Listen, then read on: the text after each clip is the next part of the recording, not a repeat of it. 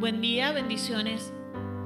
Damos gloria a Dios porque un día más tenemos vida, tenemos salud, porque un día más podemos reunirnos en su casa, en su nombre.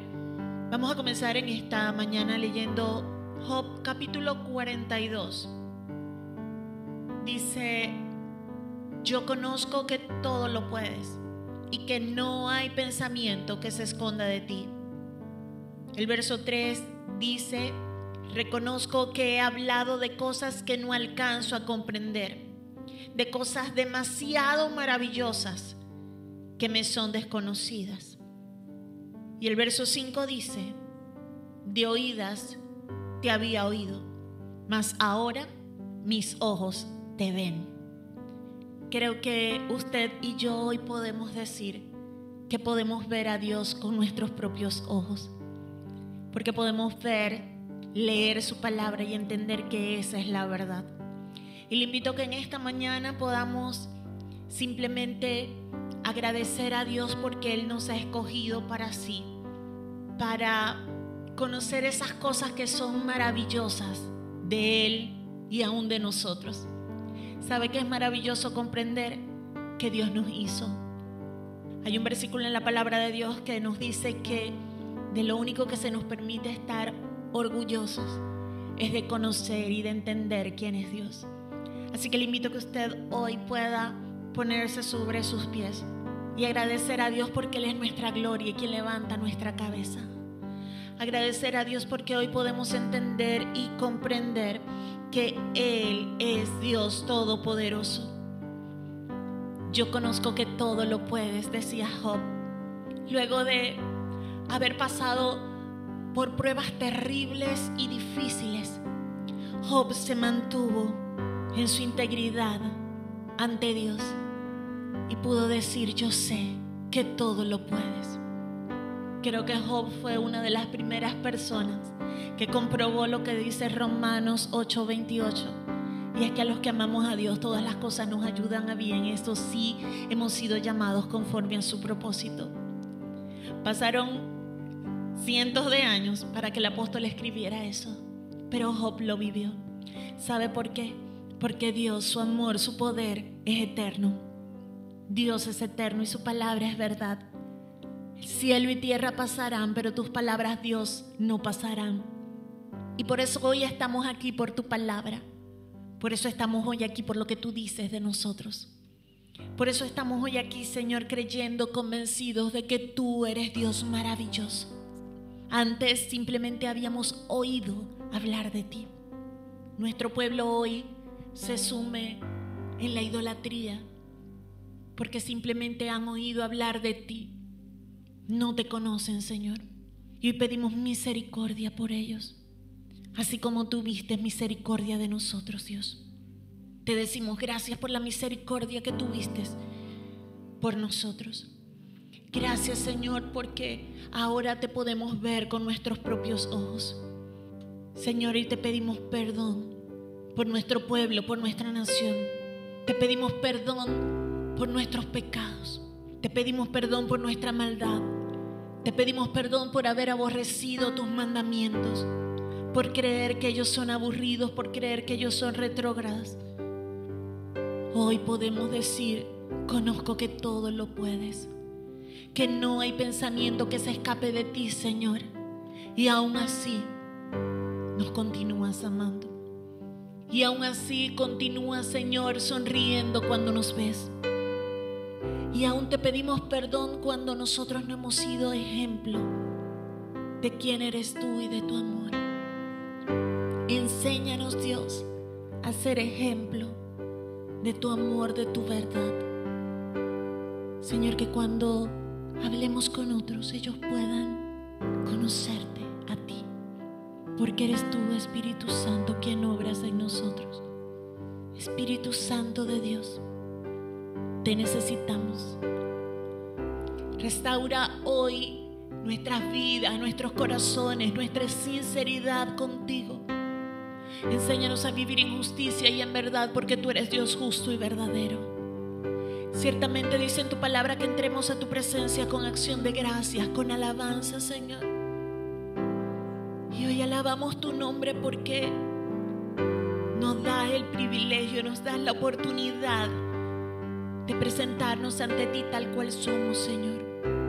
Hoy te decimos gracias, Jesús, porque es tu sangre la que limpia nuestros corazones y nuestras manos, porque solo los de limpio corazón, los de manos puras, pueden presentarse ante tu presencia. Señor, realmente estamos agradecidos y alegres por la salvación de nuestra alma, por el perdón de nuestros pecados. Pero hoy entramos a tu presencia con la necesidad de que tu Espíritu Santo vivifique hoy nuestras vidas, nuestros corazones.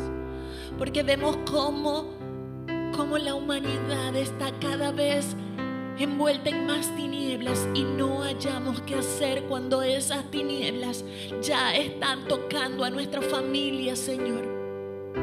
Te necesitamos. Tu iglesia te necesita.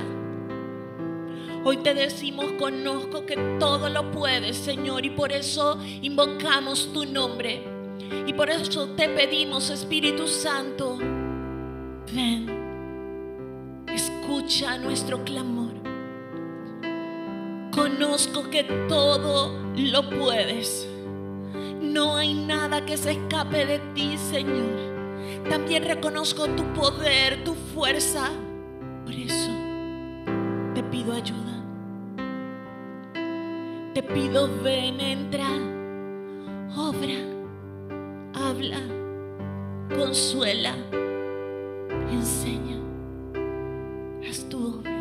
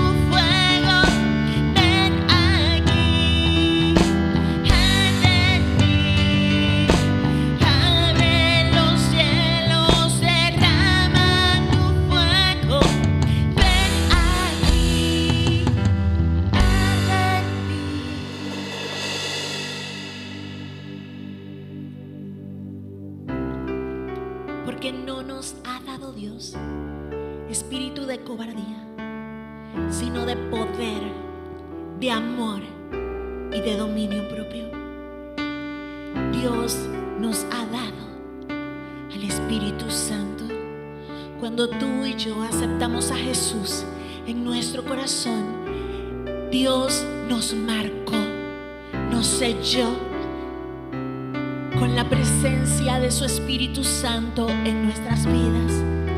El Espíritu Santo tiene el poder, todo el poder, Él es súper capaz y Él nos da potencia del cielo, amor, poder, dominio propio.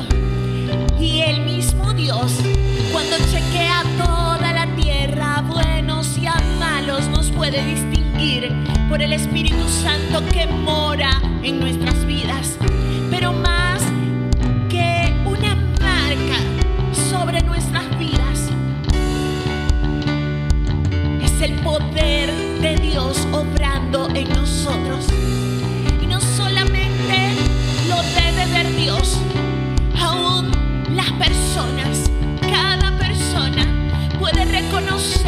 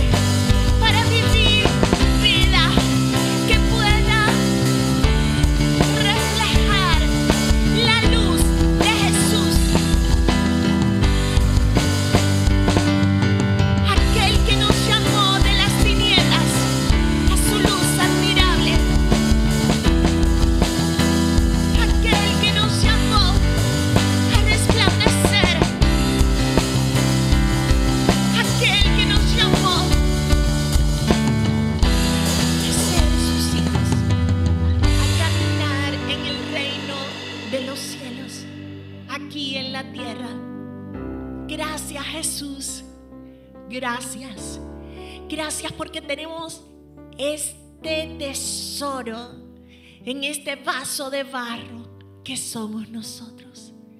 Tú eres nuestra gloria, Señor. Eres quien levantas nuestra cabeza, eres nuestra paz. Eres tú, Señor, nuestra libertad. Eres tú el gozo de nuestra salvación. Eres tú, Señor, quien nos sostiene. A la sombra de tus alas estamos seguros. Podemos caminar sobre las aguas porque tú, Jesús, eres nuestra fuerza. Porque tú eres el Dios todopoderoso, el que hace maravillas.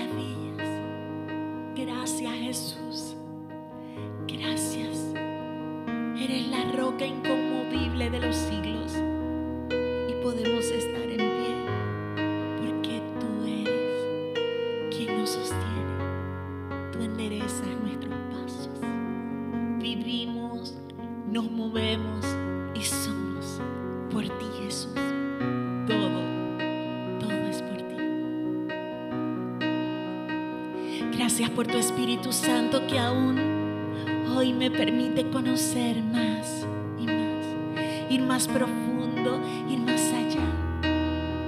Gracias, porque no lo merecía, pero tú me escogiste a mí, lo más vil y despreciable de este mundo, para mostrarme tu amor.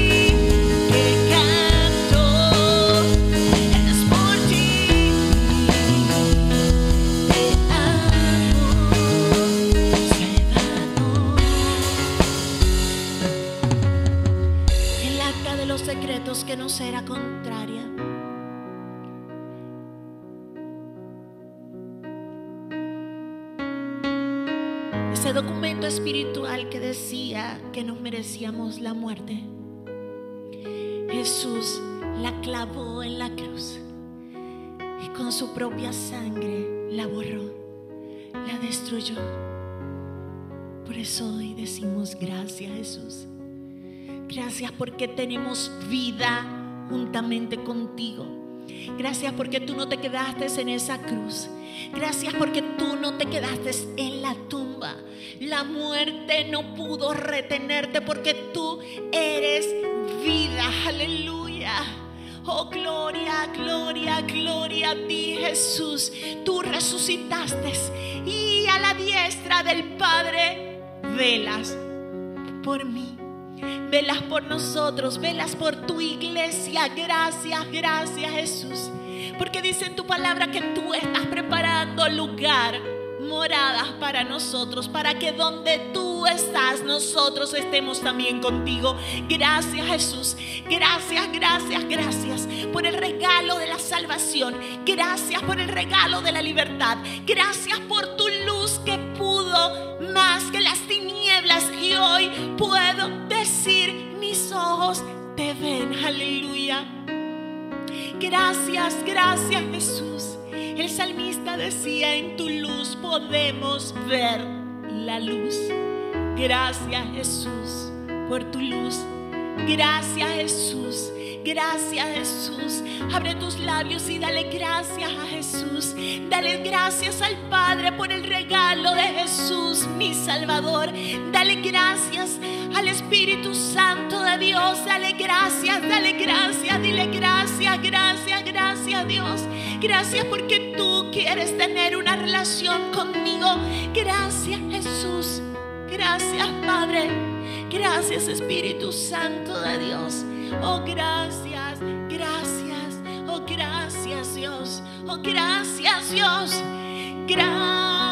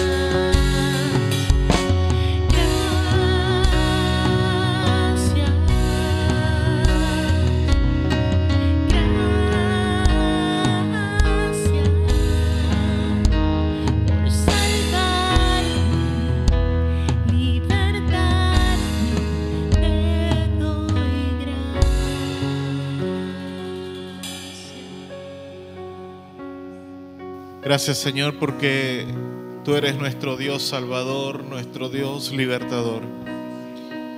Gracias Padre porque de ti o en ti comenzó nuestra vida. Nuestra existencia, oh Dios, en este mundo tiene su inicio en ti. Nuestra vida en este mundo tiene su continuidad en ti. Y aún incluso el último día de nuestras vidas en este mundo está destinado, está programado, está en tus manos, oh Señor. Es decir, Padre, que entonces lo que decimos en esta alabanza es absoluta y totalmente cierto. Es por ti, Señor, que vivimos, que respiramos, que nos movemos. Es por ti, Padre, de quien tenemos el sustento diario de nuestras vidas, Señor. Es por ti, oh Dios, que podemos vivir. Es por ti, Señor, que podemos existir. Es por ti, oh Padre Celestial, que nuestras vidas pueden tener algún sentido en este mundo. Es por ti, Padre amado, que aún incluso podemos optar a esa gran bendición de una vida eterna en las moradas celestiales. Es por ti, Padre, que podemos alcanzar ese premio, esa meta del supremo llamamiento, como decía el apóstol Pablo. Por eso, Padre, en el nombre de Jesús queremos vivir agradecidos de todo cuanto tú nos das, de todo cuanto tú permites, de todo cuanto tú haces en nuestras vidas, Señor. Y hoy queremos agradecerlo. No tenemos forma como pagar todo lo que tú haces por nosotros. No tenemos formas como, como retribuir, Señor, todas las bendiciones que tú nos regalas. Pero en este día, Señor, hoy solamente queremos levantar nuestras manos al cielo y decirte, Señor, gracias. Padre, en el nombre de Jesús queremos agradecer y en este momento queremos tomar un, breve tiempo, un breve momento, Señor, para consagrar ante tu presencia nuestras ofrendas, nuestros diezmos, Señor. Gracias, Padre, por todo lo que tú provees para nuestras vidas. Gracias por el alimento. Gracias por el calzado, por el vestido. Gracias, Padre por el techo sobre nuestras cabezas, Señor. Gracias, Padre, aún incluso por nuestra familia, con sus defectos, sus fallas, Señor. Gracias, Padre, porque tú dices tu palabra que eres el que haces habitar al hombre en familia. Gracias, Padre, porque tal vez mi familia no es perfecta pero es la familia que me diste. Ayúdame, Señor, a bregar con ella. Gracias Padre porque tú me permites a mí ser parte de una familia aunque yo no sea perfecto, Señor. Ayúdame, Padre, a ser el mejor familiar posible que pueda ser. Porque incluso en medio de eso, tú derramas tu bendición en nuestras vidas. Y hoy, Padre, eh, por esa provisión de familia, también queremos, oh Dios, dar gracias. Por eso, Padre, y por todo cuanto tú haces y tú provees, hoy, Señor, te damos gracias. Hoy, Señor, agradecemos y consagramos ante ti nuestras ofrendas y diezmos, creyendo, Señor, que tú eres nuestro proveedor. En el nombre de Jesús. Amén y amén. Aleluya.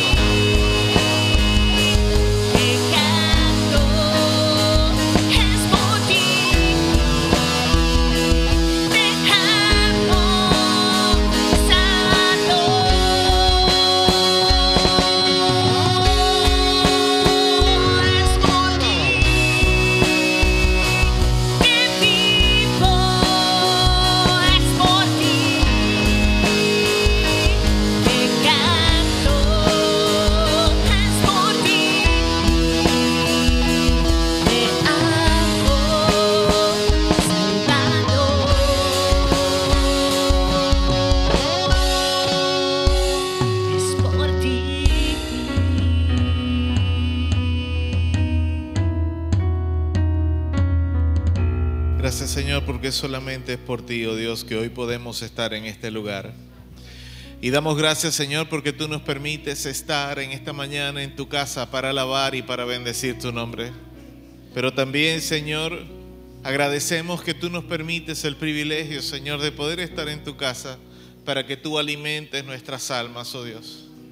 Por eso, Padre, en el nombre de Jesús, en este momento, a partir de esta hora, queremos pedir, como dice tu palabra, tú adereces mesa para nosotros, que tú prepares, que tú acomodes, Señor, esa mesa, ese manjar que tú has preparado para nosotros en este día.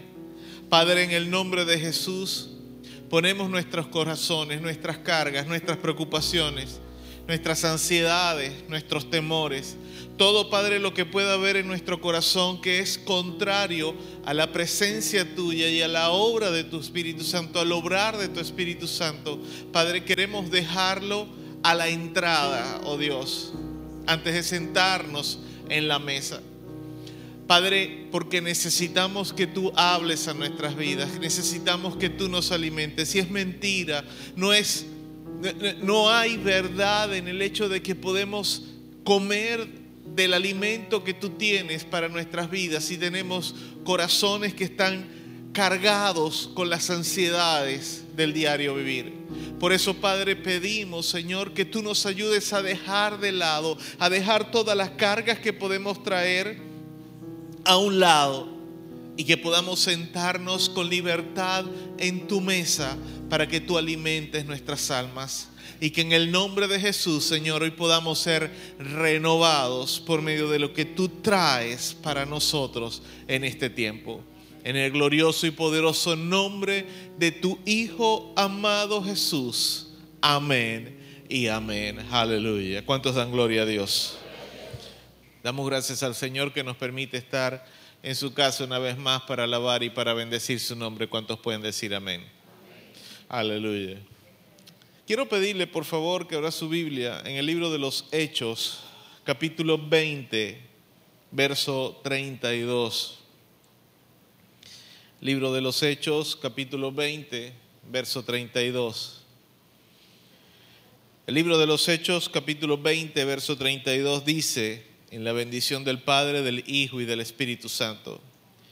Y ahora, hermanos, os encomiendo a Dios y a la palabra de su gracia, que tiene poder para sobreedificaros y daros herencia con todos los santificados.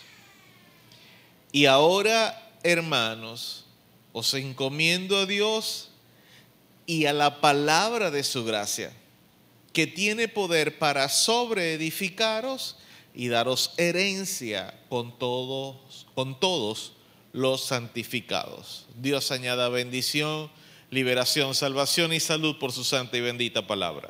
¿Cuántos dicen amén? ¿Qué bendiciones de Dios deseas el día de hoy? Piensa por un momento.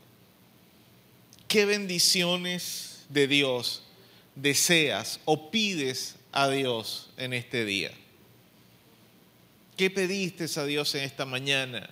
Tal vez cuando te levantaste como bendición o cuando llegaste aquí al templo. Tú que me estás escuchando en esta hora por internet o por radio, cualquier día de la semana, ¿qué bendiciones deseas de Dios en este momento o has pedido a Dios en este día o en estos últimos días? Hay tal vez una bendición por la que has estado orando o pidiendo a Dios desde hace algún tiempo sin que hayas recibido una respuesta? Yo tengo algunas cosas que he estado pidiendo a Dios y que Dios no ha respondido todavía. Para bien ni para mal. Es decir, ni de forma positiva ni de forma negativa. Todavía está allí en suspenso. Yo las tengo. Pero quiero que tú pienses si hay alguna cosa que hayas estado pidiendo a Dios, alguna bendición, algo que deseas, que todavía no has recibido respuesta. ¿Qué pensarías si yo te digo que esa respuesta no depende de Dios, sino de ti? ¿Qué pensarías de eso? ¿Qué piensas de eso? ¿Qué piensas si yo te digo que esa respuesta de Dios no está dependiendo de Dios, sino de ti? Y puedo decir eso por muchas razones, más que nada porque Dios es poderoso, todopoderoso. Dios no tiene ningún tipo de, de, límite para responder cualquier necesidad que nosotros tengamos. Esa por una parte. ¿Qué pensarías entonces si te digo eso? Que la respuesta no depende de Dios, sino de nosotros. Puede no ser difícil entender el concepto envuelto en que algunas de las peticiones que nosotros hacemos a Dios no encuentren respuesta. Más que nada porque muchas de las peticiones que hacemos están rodeadas de motivos egoístas, están envueltas en motivos egoístas de nuestra parte, los cuales nosotros nos hemos vuelto tan expertos en camuflarlos que hasta nos engañamos a nosotros mismos. Pero en realidad muchas de las cosas que nosotros pedimos tenemos que reconocer que están envueltas en egoísmo, en deseo personal, en vanagloria personal, en ego personal. Pero por otra parte, tenemos esas bendiciones que pedimos a Dios para bendecir, entre comillas, la iglesia o su obra. Bien sea por medio de algún ministerio particular que deseamos para nosotros, cosas que pedimos para Dios para poder eh, bendecir la iglesia, la obra del Señor, o con algún bien material para ponerlo o disponerlo para servir al Señor también. Hablamos tal vez del talento para servir en alguna área de la iglesia, bien sea para dirigir, para servir, ayudar a los jóvenes o, un ministerio de evangelismo o un ministerio de, ayuda o un ministerio para el ejercicio de, la ejecución de algún instrumento musical o cantar o, o, poder predicar, en fin, qué sé yo, tantos anhelos y deseos que podemos tener nosotros en algún momento para servir en la obra del Señor.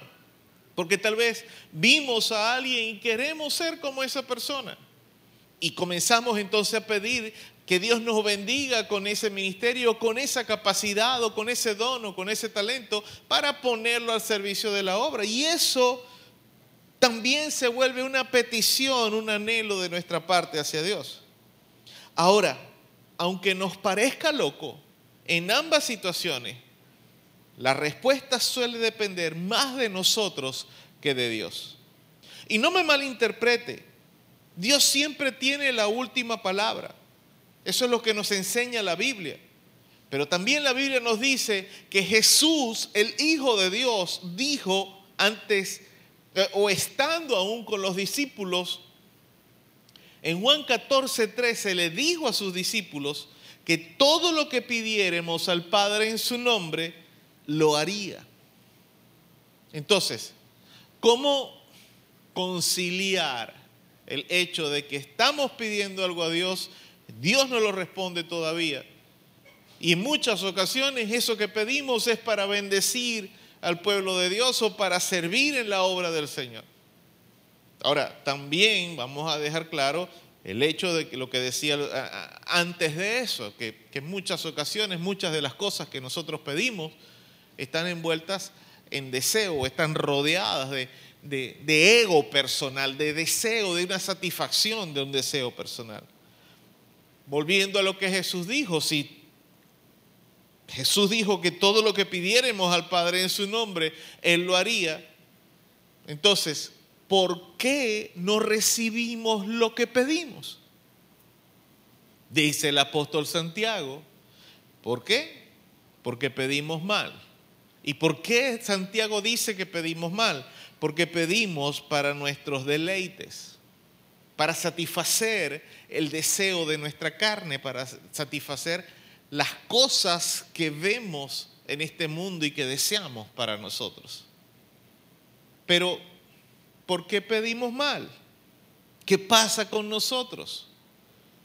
Tan mal está nuestra, nuestra brújula espiritual que aún después de haber nacido de nuevo como hijos de Dios y seguidores de Cristo, seguimos entonces empeñados, en pedir cosas que satisfagan los deseos materiales de nuestra carne. Tan mal estamos así que haciéndonos llamar cristianos e hijos de Dios, seguimos pidiendo cosas para simplemente satisfacer los deseos de nuestra carne? Pues la triste y lamentable respuesta es sí. Sí. Solemos vivir pendientes de las cosas que vemos en este mundo para satisfacer los deseos de nuestra carne. Y aquí voy a dar el título de mi mensaje en esta mañana. Lo he llamado bendiciones, madurez y la palabra de Dios. Bendiciones, madurez y la palabra de Dios. ¿Sabe por qué digo que la triste y lamentable respuesta es positiva al hecho de que nuestra brújula espiritual está mal? Es porque triste y lamentablemente, en muchas ocasiones somos cristianos, somos hijos de Dios, hemos sido lavados con la sangre de Cristo, pero tenemos mucha inmadurez espiritual. Nuestra naturaleza carnal se sigue sobreponiendo a la naturaleza espiritual que hemos recibido de parte de Dios por medio del Espíritu Santo. Y a causa de nosotros mismos, nuestra naturaleza carnal, esa naturaleza con la que nacemos, esa naturaleza que dice la Biblia que constantemente nos está arrastrando, nos está llevando hacia las cosas de este mundo, dejamos que esa naturaleza carnal se sobreponga a nuestra naturaleza espiritual, esa que hemos recibido repito, de parte del Espíritu Santo. Que recibimos cuando aceptamos a Cristo como nuestro Señor y Salvador personal y comenzamos a renunciar a las cosas del mundo para entonces vivir una vida de obediencia a Dios. Y esa, esa sobreposición, eso dejar que la naturaleza de la carne, nuestra naturaleza propia, se sobreponga a la naturaleza espiritual es una inmadurez. La podemos llamar inmadurez espiritual. Se dice que una persona es inmadura psicológicamente hablando o emocionalmente hablando, cuando es incapaz de discernir o entender lo que realmente es importante en su vida. Y a veces decimos que una persona de 40, de 30 años de edad sigue siendo una persona inmadura porque está tomando decisiones sin pensar en su futuro. Hace y dice cosas simplemente guiada por lo que desea en el momento, por lo que siente en el momento. Y entonces eso lo mete en un problema, en otro problema, constantemente tiene que estar resolviendo problemas por la simple y llana razón de que vive una vida inmadura. Todas sus decisiones son guiadas por el ya y el momento, por lo que desea o quiere hacer. Todas sus decisiones son basadas en la reacción del momento, sin pensar en las consecuencias del futuro o las consecuencias que vendrán en el futuro, mejor dicho. Llámese en el corto plazo, en el mediano plazo o en el largo plazo. Siempre todo para una persona inmadura es o tiene que ver en cuanto al presente, al ya, al ahora. El futuro siempre queda en eh, eh, queda sujeto a lo que hace en el momento. Ahora, el principio de la madurez eh, el principio de la inmadurez espiritual en el cristiano aplica de la misma forma. Pues el cristiano inmaduro es incapaz de discernir o de entender lo que realmente es importante para su vida espiritual. Toma las decisiones que afectan su vida espiritual basado en lo que siente en el momento. Basado en las profecías que suele escuchar. Todo se basa en la emoción del momento. Todo se basa en lo que siente en el momento. Como carece de un sustento en la palabra de Dios, obviamente entonces todo se basa en la emoción. El cristiano inmaduro confunde lo espiritual con lo emocional. Cuando se le paran los pelitos de los brazos o de la nuca, dice, el Espíritu Santo me habló. Sentí la presencia de Dios y del Espíritu Santo. Y resulta ser que no era el Espíritu Santo ni Dios, era la emoción del momento. Pero no logra discernir la diferencia entre una cosa y la otra porque no hay sustento en la palabra de Dios. Ese es un cristiano inmaduro.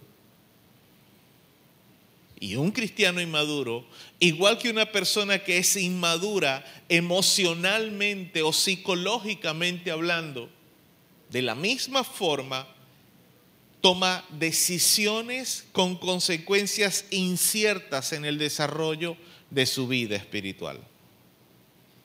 Ahora, si volvemos a nuestro pasaje en Hechos 20:32, el pasaje nos dice, y ahora, hermanos, os encomiendo a Dios y a la palabra de su gracia, que tiene poder para sobreedificaros y daros herencia con todos los santificados. Pablo se estaba despidiendo aquí de la gente en la iglesia de Mileto. Él estaba básicamente haciendo un último recorrido en este tercer viaje misionero.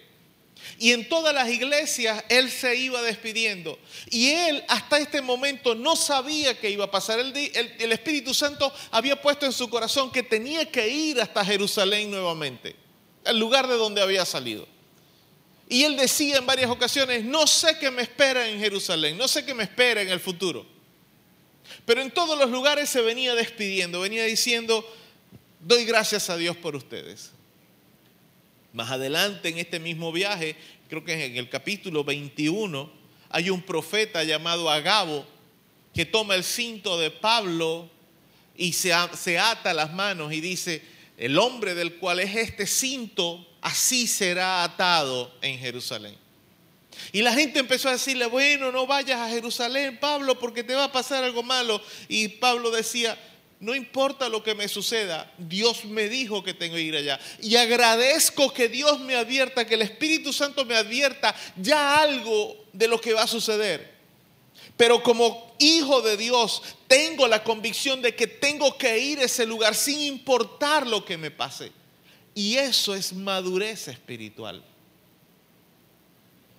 Pero Pablo aquí le dice a los creyentes en Mileto, os encomiendo a Dios y a la palabra de su gracia, que tiene poder para sobreedificaros y daros herencia. Lo que resalta aquí del consejo que Pablo da, o de, de, estas palabras en Pablo a los creyentes en Mileto, es primero, los encomiendo a Dios y a su palabra de gracia. Pablo no dijo, los encomiendo a la profecía, los encomiendo al orar en lenguas, los encomiendo a pasar el día y la noche y todo el tiempo cantando alabanzas a Dios. Y escúcheme, no estoy queriendo decir que eso no es importante porque sí lo es importante dentro del ejercicio espiritual del creyente. Pero lo que te da estabilidad y em, eh, emocional, espiritual y en todas las áreas de tu vida es la palabra de Dios. Él dice, os encomiendo a Dios y a su palabra de gracia. La palabra de Dios es lo que te va a dar estabilidad para orar bien, para cantar bien, para vivir tu vida bien, para hacer todo en tu vida bien. La palabra de Dios es el centro de todo. Por la palabra de Dios el mundo fue creado. Por la palabra de Dios el mundo subsiste hasta el día de hoy. Por la palabra de Dios nosotros seguimos estando con vida en este mundo. Por la palabra de Dios. No es por más nada. Más nada. Y por eso Pablo dice, los encomiendo a Dios y su palabra de gracia. Lo segundo que quiero resaltar aquí en esto es, Pablo dice, los encomiendo a Dios y a su palabra de gracia, porque esa palabra de gracia tiene el poder para sobreedificaros. Piensa en la palabra sobreedificar. ¿Qué significa para usted esa palabra? Para mí significa construir algo sobre otra cosa. Me explico, yo coloco las bases de una casa y sobre las bases levanto las paredes. Sobre las columnas y las vigas de carga coloco el techo. Sobre ese techo que vacié, sobre esa placa que vacié, yo construyo otro piso en mi casa. Y todos los edificios, todos los rascacielos del mundo se construyen de esa forma. Vas construyendo, vas edificando piso por piso. No puedes construir un décimo piso si no tienes las bases, las fundaciones del edificio. Tú no puedes crecer espiritualmente si tú no tienes bases sólidas en tierra. Tú no puedes tener una vida madura espiritualmente si tú no estás anclándote en la palabra de Dios. Porque es la palabra de Dios la que te va a dar la madurez espiritual necesaria para todo lo que necesites. Y entonces dice Pablo, después, los encomiendo a Dios y a su palabra, y su palabra de gracia, perdón, porque tiene poder para sobreedificar todo lo que ustedes quieran construir en sus vidas, para darles herencia. ¿Cuál es la herencia espiritual que nosotros esperamos? Llegar al reino de los cielos. Esa es la máxima herencia. Aquí en la tierra también esperamos, ¿por qué no? Porque nadie quiere vivir una vida eh, eh, paupérrima. Nadie. Y por eso es que como decía al inicio, pedimos bendiciones a Dios, pedimos que Dios nos bendiga, pedimos que Dios nos supla, pedimos que Dios nos dé. Porque es la palabra de Dios lo que nos hace madurar. Solo la palabra de Dios puede sacar al creyente inmaduro de su inmadurez espiritual. Solo la palabra de Dios, no hay ninguna otra cosa. El término maduro o inmaduro no es de uso exclusivo del ámbito psicológico, emocional y o espiritual. También es usado en el sentido del cuerpo humano o de nuestro cuerpo natural, es decir, en cuanto al desarrollo corporal. Sin intenciones de profundizar mucho en este aspecto, solo quiero hacer referencia al aspecto obvio de que desde el momento en que una persona nace, desde el momento en que un bebé nace y que por lo general, mm, bueno, dependiendo del tiempo de gestación, hay bebés que son prematuros y miden una cosita así, chiquititos, por lo, prematuros que son. Mas, sin embargo, esos niños, esos bebés, si tienen los cuidados adecuados, pueden convertirse en una persona adulta, con buenas cualidades y capacidades, tanto físicas como intelectuales o cognitivas. Pero por lo general un bebé nace y mide entre, digamos, entre eso, entre 30, 40 centímetros, algunos hasta un poco más y son unos monstruotes de bebés. Pero sin importar el tamaño en que nazca un bebé, necesita para llegar entre los 14 y 17 años de edad que es cuando el cuerpo humano, tanto del varón como de la, de la hembra, alcanza una madurez corporal hablando, aunque todavía continúe creciendo, durante todos esos años no solamente requiere que pasen los años de vida, porque sí, para llegar desde un bebé de 15 días de nacido hasta los 14, 15, 16, 17 o 18 años de edad, que su cuerpo madure por completo, no solamente debe pasar todos esos años, también debe haber una buena alimentación. Y ese es uno de los de las cosas que muchos especialistas están temiendo en nuestro país. Que dado la crisis económica y, alimentaria que hemos estado viviendo en estos últimos 10 o 15 años, vamos a tener una generación de venezolanos con graves deficiencias, porque ha habido una pésima alimentación en la niñez de estos últimos tiempos que estamos viviendo en nuestro país. Esa escasa alimentación va a tener un efecto en esos niños, en esos hombres y en esas mujeres del futuro. Va a haber una deficiencia cognitiva, no solamente física en esos niños, sino también cognitiva, intelectual. Va a haber una inmadurez en sus cuerpos. No van a madurar de forma, en, la forma en que se espera o en la forma en que deberían. Cuando un bebé no se alimenta, no, no se le dan alimento como debe dársele, los años pueden pasar, puede llegar a los 17 o 18 años de edad, pero triste y lamentablemente habrá una seria deficiencia, una severa deficiencia en sus capacidades. No va a madurar de forma correcta. Espiritualmente sucede lo mismo.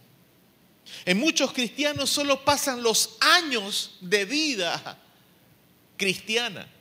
Dicen, yo tengo 10 años en el Evangelio, 15 años en el Evangelio, pero son la misma persona. Siguen teniendo las mismas deficiencias, siguen teniendo las mismas taras espirituales, siguen teniendo la misma inmadurez espiritual de hace 15 años atrás cuando estaban recién convertidos. ¿Y sabe por qué sucede eso? Por el escaso conocimiento de la palabra de Dios. Por más nada. Porque cuando la palabra de Dios entra en nuestro corazón, nos hace madurar. Sí, porque sí. O sí o sí. Pero cuando la palabra de Dios no está injertada en el corazón del cristiano, va a ser un cristiano inmaduro toda su vida. Cuando el cristiano se alimenta de la palabra de Dios, como decía, como le dijo Pablo a la gente de Mileto, los encomiendo a la palabra de a, Dios y a su palabra de gracia. Eso le proveyó a los que atendieron el consejo de Pablo en Mileto, les proveyó de los medios necesarios para madurar espiritualmente. Repito, cuando el cristiano se alimenta de la palabra de Dios, el resultado obvio es el, crecimiento, es decir, el desarrollo espiritual, lo que a su vez representa dejar en el pasado la inmadurez espiritual. Y esto me lleva entonces a mi tercer punto. El primer punto es inmadurez espiritual. Definimos lo que es la inmadurez. segundo punto, la palabra de Dios nos hace madurar. Si no tenemos, si no nos preocupamos por sumergirnos en la palabra de Dios a diario, no vamos a poder madurar espiritualmente nunca. Nunca, jamás. Y mi tercer punto es entonces la madurez es fortaleza. ¿Qué quiero decir? Inicié hablando de bendiciones que pedimos a Dios que no son contestadas. Bendiciones que pedimos que no encuentran respuesta tal vez. Y que tal vez eso nos pueda hacer sentir mal porque Todos si estamos pidiendo algo, queremos tener una respuesta. Cuando la palabra de Dios ha sido nuestro alimento, eso nos hace madurar espiritualmente, como hemos dicho hasta el momento, lo cual nos da la fortaleza necesaria para vivir nuestras vidas conforme, y aquí viene el detalle, a la voluntad de Dios. Repito, cuando la palabra de Dios ha sido tu alimento, eso te va a hacer madurar espiritualmente. Y a la vez que maduras espiritualmente, eso te va a hacer fuerte, te va a dar la fortaleza que necesitas para vivir tu vida conforme a la voluntad de Dios. Bien sea que Dios te responda sí, te responda no, o no te responda por algún tiempo. Y ahí está la clave.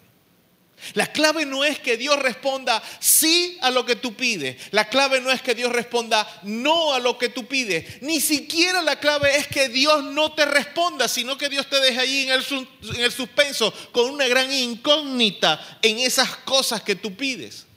La clave está en el hecho de que cuando tú te sumerges en la palabra de Dios, eso te da madurez y la madurez espiritual te hace fuerte para confiar en lo que Dios hace en tu vida. Tú dices, lo que Dios hace está bien, sea lo que sea. Porque la madurez espiritual es fortaleza, es igual a tener fortaleza en tu corazón, en tu espíritu. Cuando somos cristianos maduros, aprendemos a pedir cosas según la voluntad de Dios. ¿Por qué? Porque lo hemos aprendido por medio de la palabra de Dios.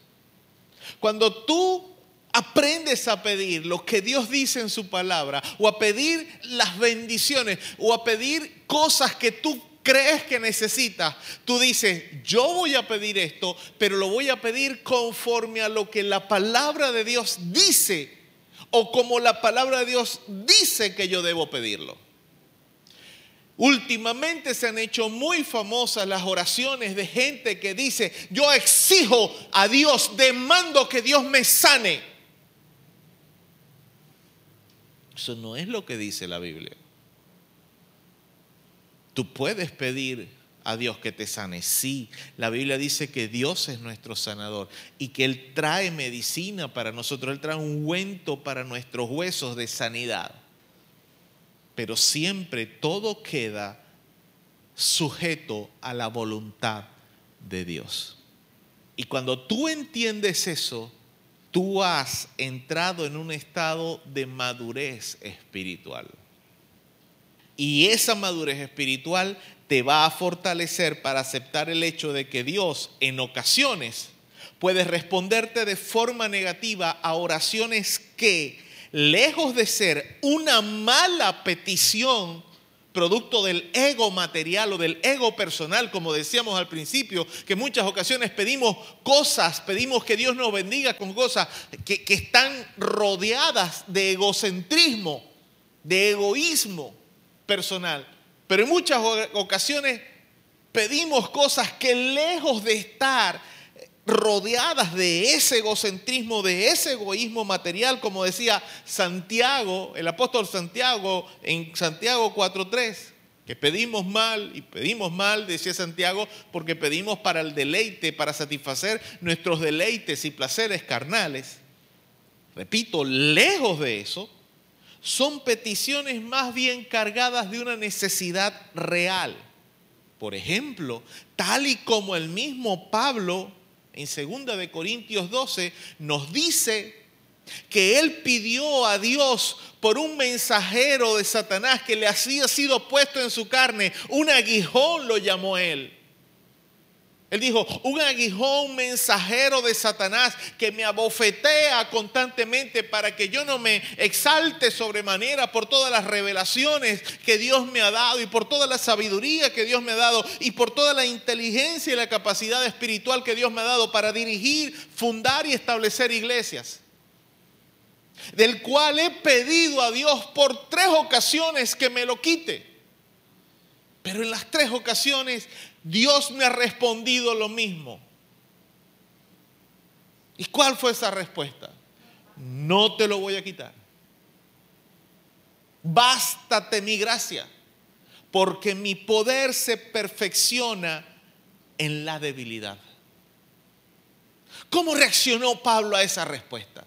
La primera ocasión que Dios le dijo, no te lo voy a quitar. Te tiene que bastar mi gracia. Te tiene que bastar que yo te sustento, que yo te sostengo.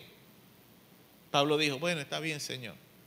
Digamos que como al año, año y medio, el aguijón ahí, pullándole la costilla, pullándole la nalga. Señor, el aguijón este, quítamelo. El Señor le vuelve a responder lo mío, no te lo voy a quitar, bástate mi gracia. La tercera ocasión pasaron dos años más, tal vez cinco, y el aguijón ahí, pullándole la costilla, pullándole la nalga. Pablo le volvió a pedir al Señor, quítame el aguijón. Y por tercera ocasión Dios le dice, no, bástate mi gracia, porque mi poder se perfecciona en la debilidad. ¿Qué respondió Pablo a esa tercera ocasión? Bueno, Señor, no voy más a las iglesias, no hago más viajes misioneros, no predico más, ve a ver vos a quién vas a mandar, porque si no me vas a quitar el aguijón, yo no te sirvo más. Eso no fue lo que respondió Pablo. Pablo había entrado en un conocimiento de la palabra de Dios, esa palabra de Dios le dio madurez, esa madurez espiritual le dio fortaleza espiritual y él respondió en 2 de Corintios 12, 9, por tanto, de buena gana me gloriaré más bien en mis debilidades para que repose sobre mí el poder de Cristo. Aleluya palabra de Dios te da madurez, la madurez te fortalece para responder a cualquier forma que Dios responda a lo que tú estás pidiendo, diciéndole, Señor, mande, ordene que yo obedezco. Eso es madurez espiritual. Y esa es la fortaleza que proviene de la madurez espiritual que te da la palabra de Dios. Aleluya. ¿Cuántos pueden decir amén? Ahora, ¿cómo alcanzar la madurez espiritual? Mi cuarto punto. ¿Cómo se alcanza eso? Ya dijimos que necesitamos alimentarnos de la palabra de Dios para poder alcanzar madurez espiritual. Ya eso está claro. Pero, ¿cómo llegamos allá? Muchos cristianos que no podemos tildar de deshonestos o evangélicos de cartón, como se dice por ahí, suelen tener conceptos errados en cuanto a la forma en que se alimentan de la palabra de Dios. De hecho, muchos cristianos que han alcanzado cierto grado de madurez espiritual, con el correr de los años suelen caer en ciertas taras o errores similares que la gente que tiene poco tiempo de conocer al Señor. Y solemos caer ahí porque entramos en una época de rutina, estamos tan ocupados en las cosas, tenemos tanto trabajo, bien sea secular o en la obra del Señor, estamos tan atareados que se nos olvida que necesitamos a diario sumergirnos en la palabra de Dios. Necesitamos tener, eh, digamos, como se dice en estos tiempos modernos, una experiencia inmersiva dentro de la palabra de Dios. Gente que quiere ser experta en algún tema tiene que sumergirse en el área de conocimiento si quiere en realidad ser experta en aquello. Pues bien, si nosotros queremos crecer en la palabra de Dios, tenemos que sumergirnos en ella todos los días de nuestra vida. Ahora, ¿a qué me refiero con esos conceptos errados en cuanto a la forma de alimentarnos de la palabra de Dios. Por ejemplo, hablamos de posponer la lectura diaria de la palabra de Dios o de la Biblia, posponerla porque no tengo tiempo. Hoy estoy muy apurado y estoy muy atareado y no tengo tiempo de leerla. Hoy tengo muchas cosas que hacer, no me da tiempo de meditar en la palabra de Dios. ¿Cuál es otro de los errores que suelen tener la gente que solo se preocupa por escuchar la predicación del domingo. Yo necesito todas las semanas, pastor o, hermano, yo necesito todas las, todas las semanas, perdón, escuchar la palabra de Dios. Me llena, me, me, alimenta la palabra de Dios. Me encanta cómo predica el predicador, cómo, enseña el pastor. O a mí no me gusta cómo predica ese pastor, ese pastor habla mucho. Me gusta más cómo habla fulano y por eso voy a aquella iglesia, no me gusta esta. O llego a un sitio y veo a un pastor o veo a un predicador y, ay, a mí no me gusta cómo predica ese, yo me voy. O bueno, me voy a quedar, pero no le presto atención porque no me gusta cómo predica ese hombre. Son algunos de los errores que solemos tener, de las taras espirituales que solemos tener. En el lado opuesto, algunos cristianos solo dan prioridad a algunas de las cosas que debemos hacer, que debemos hacer en cuanto a la palabra de Dios, lo cual también es un error. Digamos, yo leo la palabra de Dios, me preocupo todos los días por leer y meditar en la palabra de Dios, pero, pero, no me gusta mucho escuchar predicaciones. O al revés, me gusta mucho escuchar predicaciones, pero le doy cuando tengo tiempo solamente leo la palabra de Dios. Cosas como estas impiden que el cristiano avance espiritualmente. ¿Por qué? Porque solo están haciendo una parte de lo que deberían de estar haciendo. O bueno, en algunos casos no hacen nada, que es lo peor de todo. Eso sería el, caso más peor para que nos relajemos un poco. Por ejemplo, aquellas personas que dicen, a mí lo que más me gusta es escuchar la palabra de Dios, porque cuando yo leo la Biblia yo no entiendo mucho. Pero déjenme decirle algo, dicen los expertos, no lo digo yo, que la mayoría de las personas, casi todas las personas, olvidamos el 95% de lo que hemos escuchado después de 72 horas. O lo que es decir, mañana en la mañana, a las 10 de la mañana son 24 horas. El martes serían 48 horas a las 10 de la mañana. El miércoles, el miércoles, para las 10 de la mañana, usted solamente se va a estar recordando solamente de un 5% de todo lo que yo estoy diciendo aquí. 5%. Y obviamente ese 5% va a ser lo más relevante. Y por eso es que yo en muchas ocasiones cuando estoy ministrando al final de los mensajes, yo digo, Señor, lo que hablaste, la palabra que hablaste, aquello con lo que... Mm, mm, tocaste en la fibra más íntima de cada corazón, Padre, que pueda ser sembrado, anclado en el corazón y que pueda surgir en el momento más necesario. Por eso es que oro de esa forma, porque yo entiendo eso. Usted no puede recordar todo lo que yo he dicho, porque tendría que ser una memoria eidética, creo que se llama el término. ¿Sabe qué es lo más irónico de todo esto? Que dentro del 5% de lo que vamos a escuchar, a recordar, perdón, el miércoles a eso de las 10 o 11 de la mañana, tal vez sea este dato lo que la mayoría recordemos. Eso es lo más irónico del caso. Lo que menos tiene que ver con la parte espiritual. El pastor Rick Warren propone una forma sencilla para explicar por qué necesitamos la palabra de Dios para alcanzar madurez espiritual. Y a la vez funciona para entender cómo hacer que la palabra de Dios nos ayude a alcanzar madurez espiritual. Y solo necesitamos nuestra mano. Mírese la mano. Esa mano con la que agarra todo. Levante el dedito este, el meñique. Este dedito meñique significa, o, según el pastor dice, es escuchar la palabra de Dios. Es decir, lo que estamos haciendo ahorita. El meñique.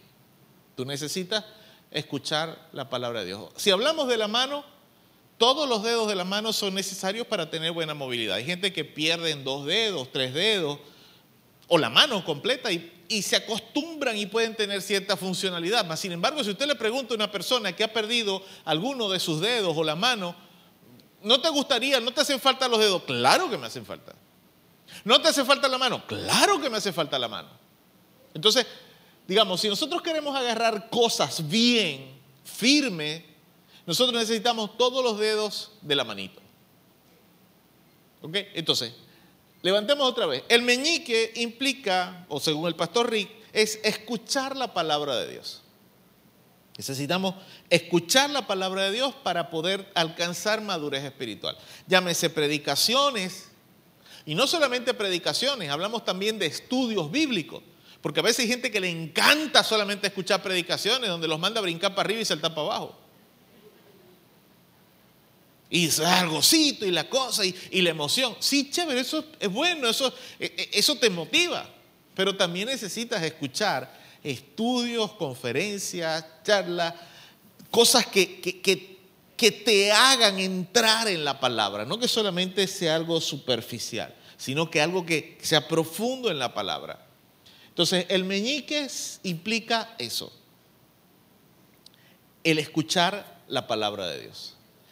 El dedito anular, leer la palabra de Dios. Tú necesitas leer la palabra de Dios todos los días. No un día sí y otro no, o un día no y el otro tampoco. No, todos los días de tu vida.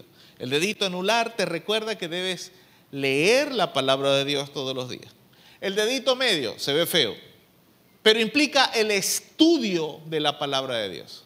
Tú todos los días en la mañana, por lo menos todos los días en la mañana, yo leo la palabra de Dios, yo leo un capítulo de la Biblia. Yo no tengo apuro, yo no necesito sacar la lectura de la Biblia toda en un año. Si tú lo estás haciendo, bien por ti. Pero yo prefiero leer un capítulo diario, en ocasiones si es muy corto leo dos o hasta tres, dependiendo lo largo.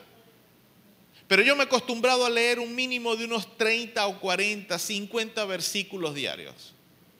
Porque así entiendo, voy despacio, poco a poco, asimilando la lectura de la palabra.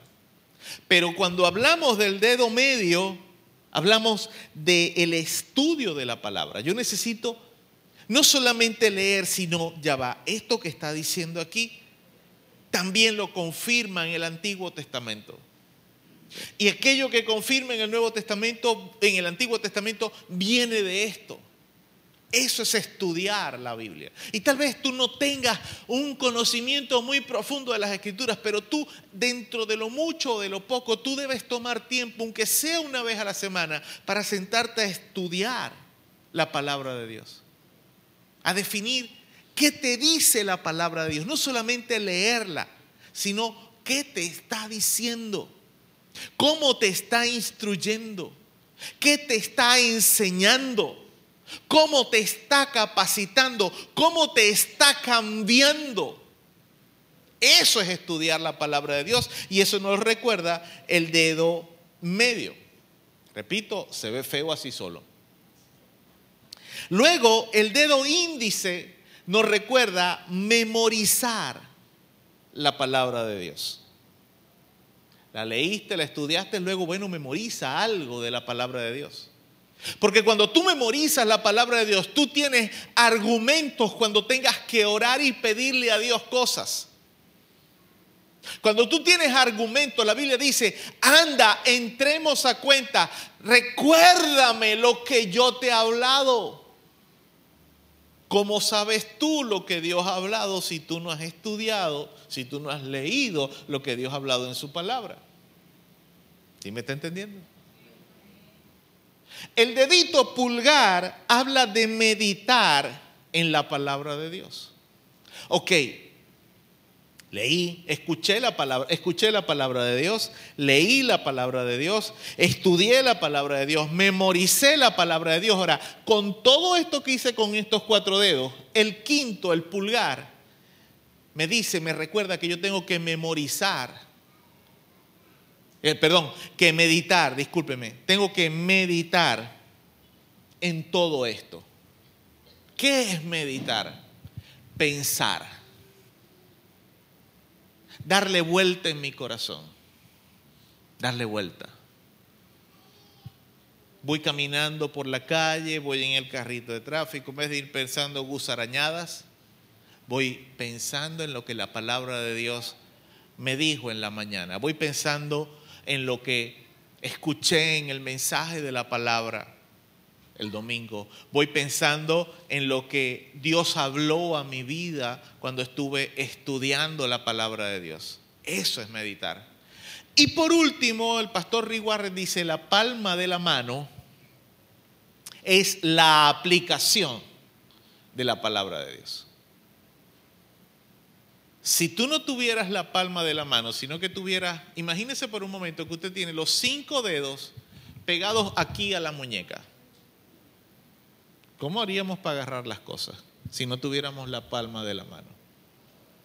¿Sabe? Y por eso yo tengo entonces un pequeño ejercicio aquí. Yo quiero una persona, por favor, que tenga, que se considere que tiene fuerza en la mano. Eso, quita un valiente. Dios te bendiga, Teodorito. Ajá. Vas a agarrar. ¿Con cuál mano tenemos más fuerza? ¿La izquierda o la derecha? La diestra. La diestra, ok. Poner la mano hacia abajo agarrar con el meñique. ¿Qué dijimos que era el meñique? No, no, papito. Eh, levanta. Este solo. Eh, este solo. Este solo, el meñique solo. ¿Está viendo que es difícil? Solamente venir a escuchar la palabra de Dios. ¿Hay alguien que lo quiere? ¿Hay alguien más que lo quiere probar? ¿Ah? ¿Ah? Bueno, ah, venga, no importa que aquí, si necesitamos dos, para que probemos, porque hay gente que sí, me dice, pastor, yo solamente con escuchar la predicación de los yo estoy bien, ¿ok? Teodoro le costó. Ok, vamos a ver Andrés. Andrés puede. Pastor, yo estoy bien viniendo los domingos solamente a la a escuchar la palabra de Dios. ¿Verdad? No, él dice que no, pero hay gente que lo dice. Ok, Dijimos que el segundo dedito es leer. Agarrar con los segundos. No, exactamente. Yo solamente leo. Vamos a ver si Teodoro puede. Ay, sí, sostiene. Pastor, a mí solamente me gusta leer lo que dice la Biblia. Digamos que el dedo, el siguiente dedo es el, yo tengo la chuleta aquí porque se me olvida, el estudio. Así. Eh, eh, ajá. ¿No ve? Y aquí agarramos a uno, ¿ve? Le costó solamente vivir con el estudio. Levanta la mano para que te vean. ¿Ok? Vamos a ver a Teodoro. Este viene ensayando desde hace rato. ok, fíjese, se puede. Yo estoy tranquilo con el estudio. Digamos que el dedo índice dijimos que era qué, los que hicieron la nota. Memorizar. Vamos a ver qué tal está Andrés con la memorización aquí. Él también tiene buena memorización. Vamos a ver, Teodoro. Teodoro también tiene buena memorización. Ellos, cada quien, él le cuesta más vivir solamente con, la, con el solo, ¿cómo se llama? Con, con solo escuchar la palabra de Dios. El dedo pulgar, ¿qué es lo que significa? Meditar. Vamos a ver, Andrés, qué tal si puede agarrar solo con él. También agarrar, eh, pero ponerme así. Puede, puede, puede el hombre. Vamos a ver, Teodoro. También puede, hacia abajo. Ok, chévere. Por último, dijimos que la palma de la mano representa la aplicación. Si agarramos todo, obviamente, agarra todo, con todo. ¿Ok? La aprieta bien puede tenerlo así sin ningún problema. Si nosotros abrimos la palma, cerrar, eh, solamente el, el meñique. Podemos sostener así. Ya les voy a decir una explicación. Vamos a ver Teodoro también. Ok, chévere. Pero esto es un marcador. ¿Qué puede pesar esto? 5 gramos si acaso. Este marcador representa las situaciones de nuestra vida. Esto es una de las pequeñas situaciones que nosotros vivimos. Vamos a cambiarlo por este instrumento de percusión, que igual no pesa nada. ¿Ok? Pesa, compárenlo ustedes, pesa casi lo mismo que el marcador, ¿correcto? Solo que es más grande, más voluminoso. Vamos a ver si ahora nuestros, eh, ¿cómo se llama? Modelos de prueba pueden hacer lo mismo. Veamos con el meñique. Ok, lo sostiene, a pesar de que es más grande. Con el dedo anular también sostiene. Con el siguiente dedo también lo sostiene. Pero bájame la, palma. Ajá, ok. También lo sostiene. Con el índice también sostiene. Con el pulgar también sostiene. Cerrando todo, obviamente lo puede sostener. Esto representa un problema un poquito más grande que el marcador. ¿ok? Vamos a ver, Teodoro. No, no. Eh, no, o sea, Teodoro sigue teniendo problemas, ¿ok? Con el anular también, sostiene con el medio, con el índice, con el pulgar, chévere, ¿ok? Y como dijimos, esto es un problema un poquito mayor. Carlos, hacemos el favor allá, el tercer sujeto de prueba. Yo lo vi, yo no quiero. ¿No queréis?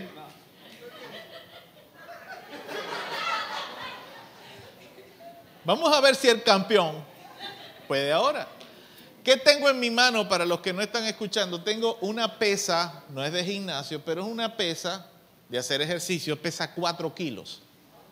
Esta cosita pesa 4 kilos. Vamos a ver si el campeón, nuestro campeón, puede sostenerla con el meñique. No, con el meñique. No, pero es que aquí tenéis este dedo. Sácale este dedo. Sácale. No puede. ¿Queréis probar? Vamos a ver con el siguiente dedo. No, no puede con el, uh, uh, uh, uh, no puede. Con el otro, con el índice. Medio puede. El pulgar solo. Baja la mano, cierre la mano. No queréis. No, definitivamente. Si no podía con el, con el otro. Este. No, pero tenéis este cerrado también. Ah, ah. No, se puede. ¿Sabe, lo que estamos, ¿Sabe de lo que estamos hablando acá?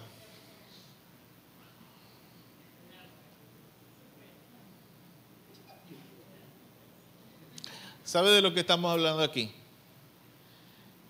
La palabra de Dios no podemos manejarla solamente con una de las cosas que nosotros solemos hacer en nuestro ejercicio espiritual. Gracias, eh, Teodoro y Andrés. Nosotros no podemos manejar la palabra de Dios haciendo solamente algunas de las cosas que solemos hacer con ella. Necesitamos el conjunto completo para poder tener un buen agarre en medio de las circunstancias o los problemas que enfrentamos. Sabe, la mayoría de las cosas que nosotros pedimos son producto precisamente de las situaciones que vivimos en nuestra vida. Problemas, circunstancias, situaciones, cosas que vemos que entonces nos llevan a pedirle a Dios por bendiciones para suplir esas necesidades. Pero sabes algo, tú no vas a poder crecer espiritualmente mientras solamente te estés dedicando a escuchar. Yo no puedo. Yo no puedo. Obviamente estos son muchachos.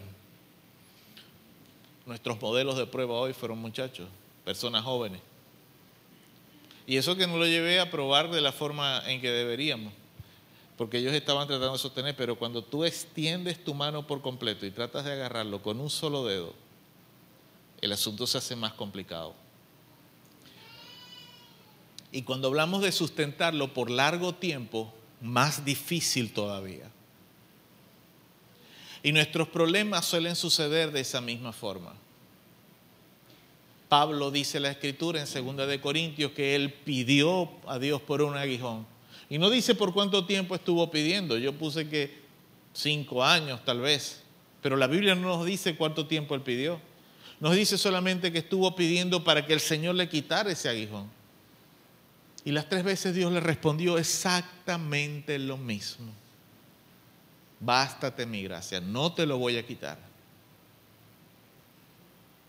¿Sabe?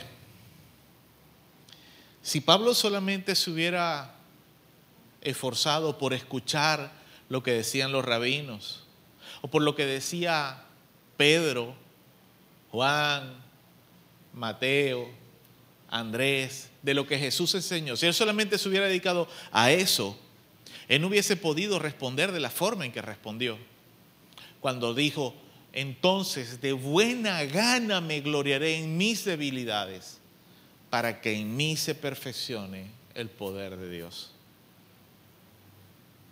Pero si solamente escuchamos, o si solo leemos, o si solo, ¿quieren anular? Estudiamos, porque nos gusta estudiar la Biblia. O si solo memorizamos, o si solo meditamos.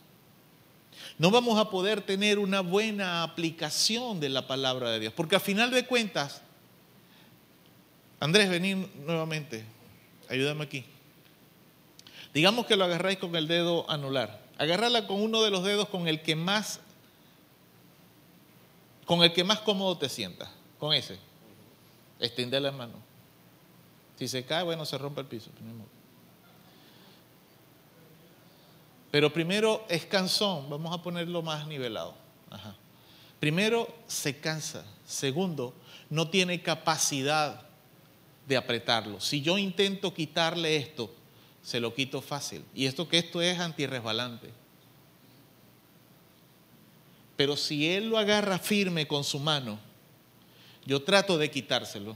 Agarra. No se lo puedo quitar. Cuando yo me sumerjo en la palabra de Dios,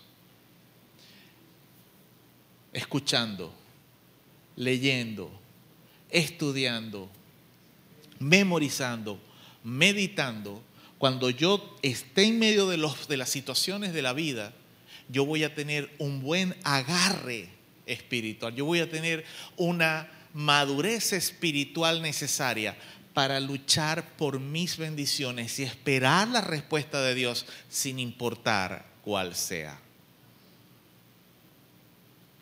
Pero si yo solamente me dedico a escuchar una vez a la semana una predicación, o diga no, no una vez a la semana, tú eres una de esas personas que todos los días escucha una predicación, porque ahora con los medios sociales, las redes y todas estas cosas, muchos ministerios, muchos predicadores publican sus predicaciones.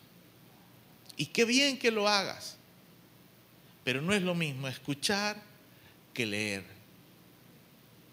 No es lo mismo escuchar que estudiar. O no es lo mismo leer que estudiar. Obviamente no vas a poder memorizar si tú no estudias. No vas a poder memorizar si no escuchas.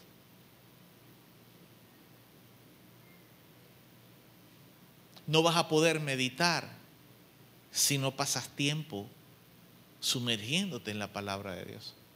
¿Y sabes cuál es lo peor de todo? Que no vas a poder tener una buena aplicación a tu vida porque no tienes una palma en la cual empuñar lo que has aprendido de la palabra de Dios. Gracias, Andrés.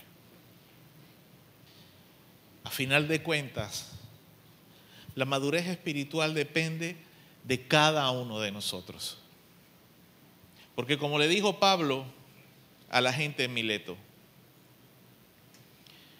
los encomiendo a Dios y a su palabra. Pablo ya había hecho el trabajo que tenía que hacer. Pablo ya había hecho lo que él debía de hacer, lo que Dios lo mandó a hacer. Pero él le dijo a esta gente, los encomiendo a Dios y a la palabra de su gracia.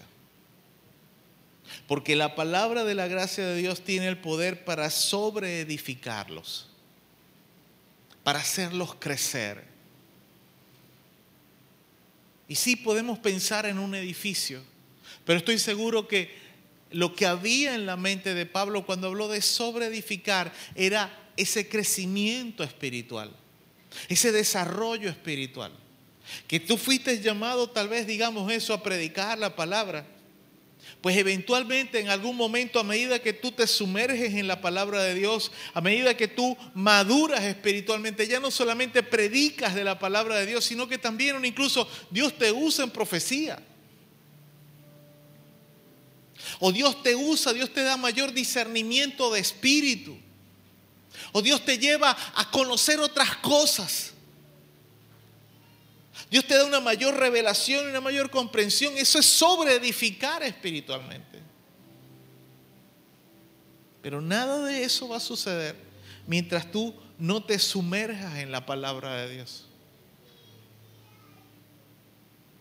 Hay gente que, ministerios o- o predicadores que tal vez no les vaya a gustar esta expresión, pero hacen esto, satanizan el estudiar, la preparación para comprender mejor lo que la palabra de Dios dice. Es decir, satanizan los estudios teológicos. Y sí, Pablo dijo, la letra mata, pero el espíritu vivifica. Y Pablo tenía toda la autoridad para decirlo porque él estuvo un tiempo cegado. Era la letra que le habían metido estudiando en, en- en- en el ámbito de capacitación farisaico de los fariseos que él se había muerto espiritualmente al punto de llegar a perseguir a los cristianos y darles muerte. No perseguirlos solamente para alcanzarlos y darles un coscorrón. No, para darles muerte. Y por eso Pablo decía, la letra mata, pero el espíritu vivifica. Cuando yo me sumerjo en lo que la palabra de Dios dice, yo puedo crecer y madurar espiritualmente. Y por eso fue que le puse como título a, mi- a- nuestro mensaje esta mañana, bendiciones, madurez y la palabra de Dios. ¿Sabe? Porque he conocido cristianos que porque Dios no les ha dado algo de lo que piden, sencillamente se decepcionan de Dios. Cuando Dios no responde lo que ellos piden, de la forma en que lo piden, entonces dicen, no vale la pena servir a Dios. No vale la pena ir a la iglesia, no vale la pena orar. No vale la pena nada de lo que tenga que ver con Dios. Y eso habla de una inmadurez espiritual. Y esa madurez espiritual me dice a mí que esa persona es poco lo que se ha sumergido en la palabra. Porque la palabra de gracia es lo que va a tener el poder para sobreedificarnos, para construirnos, para desarrollarnos como hijos de Dios. Pero hay una clave, Pablo dijo, os encomiendo. Yo los dejo a ustedes. Ustedes van a ver qué van a hacer. Ustedes van a decidir si se sumergen o no en la palabra de Dios. La decisión queda de parte de ustedes. Muchas de las cosas que nosotros deseamos se convierten en un problema para nuestra madurez espiritual. Muchas. Pues no nos damos cuenta de que son cosas que pertenecen a este mundo. Un mundo del cual Satanás es el Señor, dice la Escritura. Satanás es el, eh, el gobernador de este mundo. Y todo lo que nosotros vemos en este mundo, más allá de lo que fue creación de Dios, tiene mucho que ver con, con, con lo que Satanás ha desarrollado para engañar a los hombres, para seducir al ser humano y apartarlo de Dios. Por eso la Biblia dice que el mundo pasa y sus deleites y sus placeres, pero la palabra de Dios permanece y permanece para siempre. Tanto ha permanecido que tiene algunas porciones, tiene dos mil años, como lo es el Nuevo Testamento, y todavía sigue vigente. Pablo le dijo por allá, no sé, en el año tal vez 60, 70, 80 del primer siglo a los cristianos de Mileto esto. Y yo estoy seguro que les habló y les ministró. Y hoy a nosotros nos está ministrando casi dos mil años después. El Antiguo Testamento tal vez porciones tienen cuatro o cinco mil años, como lo es el libro de Job, tal vez más. Y todavía el libro de Job nos habla en este tiempo moderno. El mundo pasa, el mundo ha ido cambiando, el mundo ha ido evolucionando. Los viajes tardaban, recorrer 100 kilómetros tardaba un día o más de viaje. Hoy día nosotros vamos a Maracaibo y venimos al mismo día 250 kilómetros, 260 kilómetros. Un mismo día sin problema llegamos fresquitos como una lechuga. Eso para los tiempos de Jesús era impensable. Ha evolucionado el mundo, sí. Y hoy en día tenemos necesidades muy distintas. Mucha gente en el tiempo de Jesús deseaba, anhelaba poder tener un caballo un camello, un borriquito para ayudarse en los quehaceres diarios. Hoy en día nosotros qué necesitamos? Un teléfono celular para por lo menos poder hacer las tareas con mayor facilidad. Tal vez una bicicleta, una moto. Si yo tuviera una moto y le pedimos al Señor por la moto y lloramos al Señor porque queremos y necesitamos la moto. Y resulta ser que Dios no nos da la moto. Y porque Dios no nos da la moto, nos ponemos bravos con Dios por la moto.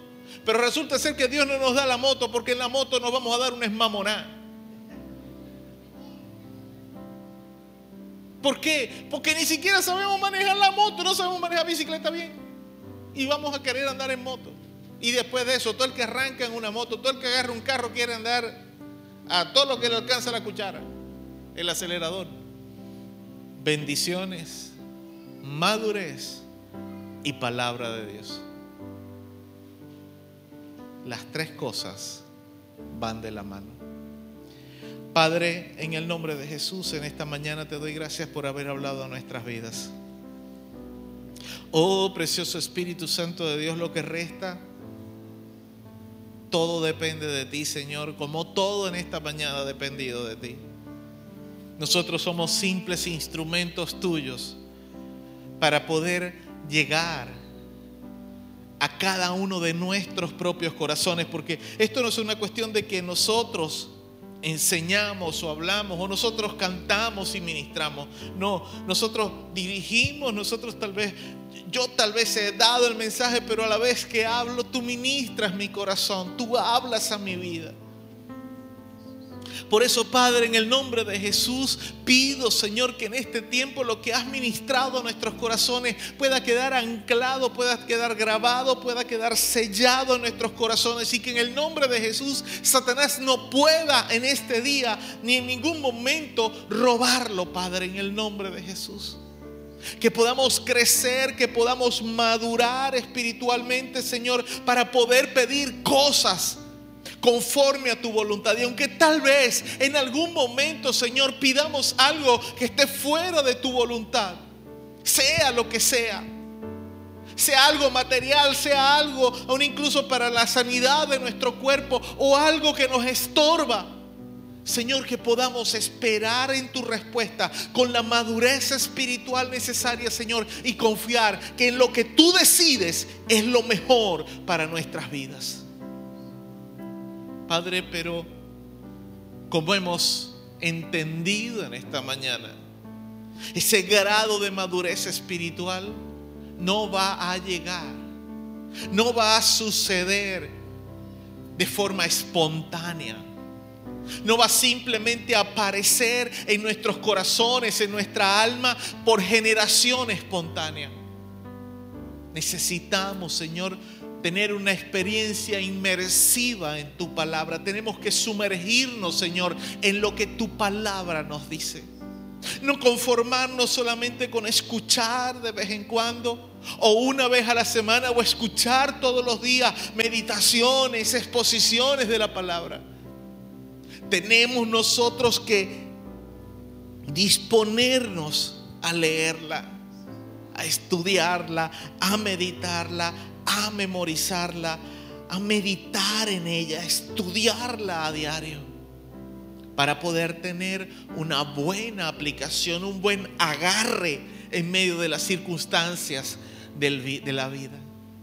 Cuando se sueltan esas tormentas, cuando se sueltan esos momentos de dolor, esos momentos de aflicción, Señor, si no tenemos un buen conocimiento de tu palabra, oh Dios, podemos caer porque no podemos agarrarnos, no podemos sostenernos bien en medio de las adversidades. Pero hoy, Señor, tú nos has enseñado que debemos aprender a sumergirnos en tu palabra para así tener o alcanzar esa madurez espiritual con la cual podremos estar firmes el día de la prueba. Comenzamos hablando en esta mañana sobre bendiciones, sobre bendiciones que pedimos a Dios, peticiones que tenemos en las cuales pedimos que tú nos bendigas. Y sé que todos tenemos, Señor, ese tipo de peticiones, todos las tenemos.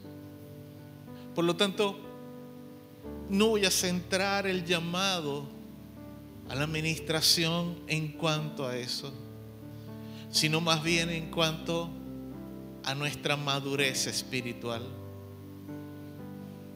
Es difícil poder en medio de esta audiencia hablar de cierto grado en particular de madurez.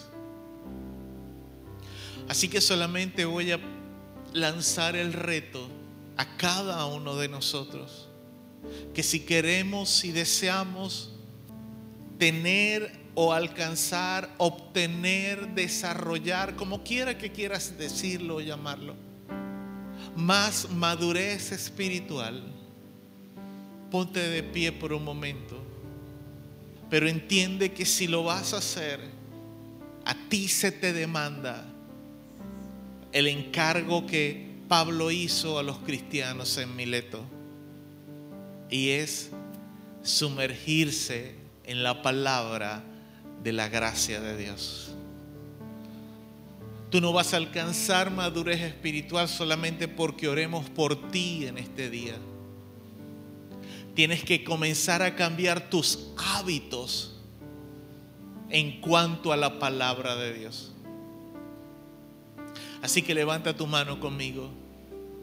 Esa mano que vimos en la cual el dedo meñique nos habla, nos recuerda escuchar, el anular, leer, el medio, o bueno, perdón, el medio, leer, el anular, estudio, el índice, memorizar, el pulgar, meditar y la palma de nuestra mano la aplicación, el agarre, la fuerza, la madurez. Tienes que cambiar tus hábitos en cuanto a esto. Tienes que analizarte tú mismo y tal vez definir, a mí yo tengo más fuerza, me gusta más leer solamente la Biblia. Puedo pasar cuatro, tres, dos horas leyendo. Ok, reduce el tiempo de lectura y pasa por un momento investigando qué me dice, qué me habla, estudiando un poco. Toma unos minutos para memorizar. Toma un tiempo para meditar durante el día. Cambia tus hábitos en cuanto a la palabra de Dios. Eso te va a hacer madurar espiritualmente. Así que levanta tu mano Padre, en el nombre de Jesús, en esta mañana, en este tiempo, en esta hora, Señor, ponemos ante tu presencia cada persona, Señor, con su mano en alto. Que hoy tiene el deseo firme, oh Dios, de madurar espiritualmente, de alcanzar más madurez, sin importar el grado que pueda tener o la capacidad que pueda tener. Porque lo cierto es que cada día, oh Dios, necesitamos madurar más y más en tu palabra, más y más necesitamos madurar espiritualmente porque los días son malos, dice tu palabra. Y lo lamentable es que cada día se podrán peores, oh Dios. Las noticias nos lo revelan, las noticias nos lo dicen. Cada día son peores o serán peores los días, Señor. Habrá más guerra, rumores de guerra, habrá mayor perversidad en los hombres. Cambiarán, dice la Biblia, el hombre cambiará el uso natural de la mujer y la mujer el del hombre. Y estamos viendo tal grado de desenfreno, tal grado de, de degeneración en cuanto al género humano que ya incluso hasta quieren modificar la conducta de los niños. Ya no les basta que un adulto cambie el uso natural de su cuerpo, sino que incluso ya quieren modificar la conducta de los niños. Necesitamos madurez espiritual, Señor, para poder hacer frente al mundo en el cual estamos viviendo. Y para ello, Señor, debemos sumergirnos en tu palabra. Por eso, Padre, en el nombre de Jesús, danos la capacidad de sumergirnos en ella. Ayúdanos, Señor, a crecer. Ayúdanos, Señor, a cada día cambiar nuestros hábitos en cuanto a la palabra. Porque es lo que nos hará crecer. Padre, en el nombre de Jesús, que ese, esa frase, esa oración, ese, e, esa idea, oh Dios, que tú ministraste de forma especial en cada persona, pueda ser, Señor, recordada en el momento más crucial. Que en el nombre de Jesús, Señor, tú nos ayudes a madurar espiritualmente.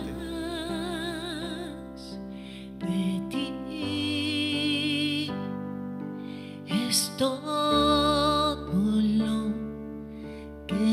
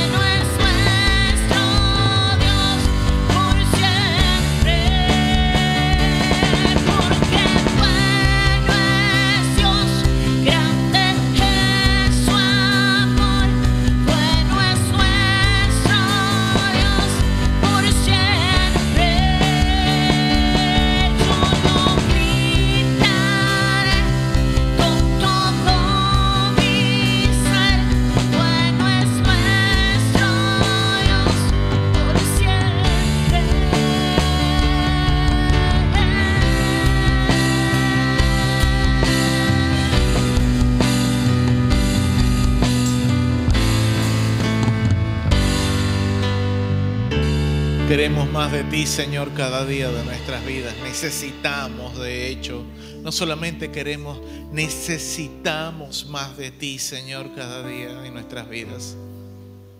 Ayúdanos, Padre, a poder permanecer en tu palabra. Ayúdanos, Señor, a sumergirnos en ellas, porque es la única forma en realidad en que podamos permanecer en ti o estar. Padre, en el nombre de Jesús, bendecimos, Señor, a cada persona que hoy ha propuesto en lo profundo de su corazón hacer cambios en su conducta, en su percepción, en la forma en que se sumerge en tu palabra. Padre, te pido que en el nombre de Jesús de forma muy especial les des esfuerzo, Señor. Padre, que tú, esos propósitos que han hecho en esta mañana de hacer esos cambios, esas enmiendas, esas reparaciones, oh Dios, en la forma en que se sumergen en tu palabra, tú puedas, Señor, darles la fortaleza que necesitan. Que tú bendigas, Señor, sus esfuerzos, Padre. Que cada día, oh Dios, puedan ver el fruto de su esfuerzo. Puedan encontrar aliento, Señor, que sé que lo harán. Puedan encontrar aliento en lo que tu palabra, en lo que descubren en tu palabra. Pero por sobre todas las cosas, Señor, que Satanás no pueda ahogar aquello que están descubriendo, aquello que están encontrando en tu palabra, sino que puedan crecer, puedan ser sobreedificados, como decía el apóstol Pablo a los cristianos en Mileto. Porque esa sobreedificación, ese crecimiento es lo que les dará o nos dará herencia nos dará recompensa, no solamente en crecimiento espiritual, sino en capacidad para bendecir a otros. Eso hará crecer esa corona de justicia que Dios tiene preparada para cada uno de nosotros allá en el reino de los cielos. Padre, que tu presencia, oh Dios, nos llene y nos lleve de gloria y gloria y de triunfo en triunfo por medio de tu preciosa palabra. En el glorioso y poderoso nombre de tu Hijo amado Jesús. Amén y amén. Den un fuerte aplauso a nuestro Dios. Oh, aleluya. Alabado Señor Jesús.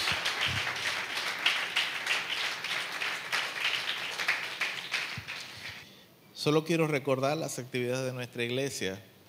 El día miércoles a las 7.30 de la noche tendremos nuestro servicio de oración. El día sábado a las 9 de la mañana tendremos nuestra actividad para niños, iglesia de niños. El mismo día sábado, pero a las 10 y 30 de la mañana tendremos nuestra actividad juvenil. Y el próximo domingo a las 8.30 de la mañana este servicio que estamos próximos a finalizar.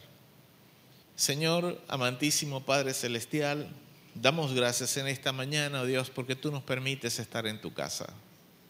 Ahora, Padre, cuando salimos de este lugar, y como solemos decir, no de tu presencia, pedimos, Señor, que tú nos continúes acompañando a cada uno de nosotros en medio de cada intimidad familiar, Señor, que tu presencia sea derramada. Y aunque tal vez no pudimos estar hoy todos en familia en este lugar, por medio de nosotros y a través de nosotros, tu presencia, Señor, será ministrada a nuestras familias. Porque tú nos usarás, Señor, para llevar tu presencia al seno de nuestro hogar. Por eso, Padre, en el nombre de Jesús pedimos tu bendición en medio de nuestros hogares, en medio de nuestra familia, tu presencia para gloria, honra tuya y victoria nuestra. Y en el nombre de Jesús creemos que tú nos ayudarás a madurar espiritualmente porque nos sumergiremos en tu palabra. En el nombre glorioso y poderoso de Jesús. Amén y amén. Dios les bendiga ricamente. Paz de Dios.